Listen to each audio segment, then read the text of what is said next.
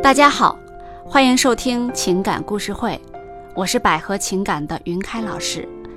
今天跟大家分享的是一个在恋爱中迷茫的女孩。女孩是一名大学教师，南方姑娘，形象气质都不错，有过几段感情经历，但是都不长，没有超过一年的恋爱。用她自己的话说，新鲜感一过。就会出现各种各样的问题。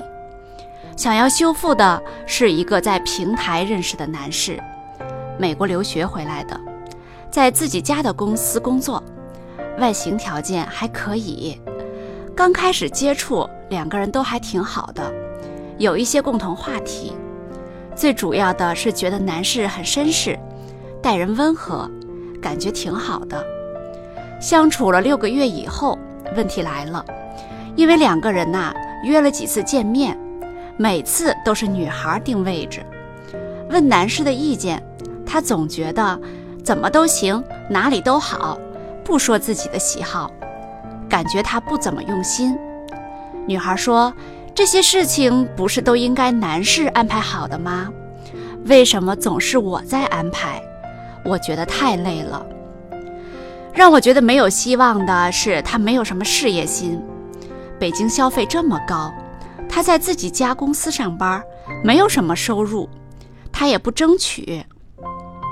我问了一下他怎么考虑未来，他好像也不是很乐意，好像我特别爱钱一样。我就是建议一下他应该规划一下以后的生活，但是我觉得他的状态并不想为我改变，他是不是不爱我？我不知道怎么经营感情。我觉得我们已经走在了要分手的边缘。我相信在生活当中啊，这样的案例并不少。大部分上班族都是两点一线的生活，甚至工作已经让我们没有了太多的生活空间。所以呀，想发展一段恋爱，大多是依托社交平台开始的。但是在这样的依托之下，我们怎么才能去找一个和自己三观匹配的人呢？通过动机心理学的测试，我们分析了女孩子的价值观体系当中啊，荣誉的欲望需求是最强的需求。单向来说，荣誉它是对忠诚和美德的欲望。就像案例中的姑娘，她是一个受传统思想影响比较大的姑娘，为人诚实，遵纪守法，原则性强。他会认为很多事情都是应该要这样做，不应该要那样做。他有自己的一个框架，并且拿这个框架去看待身边的人。熟悉的朋友呢，可能了解我们，知道我们是原则性比较强，对社会约束和道德非常的遵守。但是在不了解我们的人眼里，可能会觉得我们是不善于变通、比较固执的姑娘。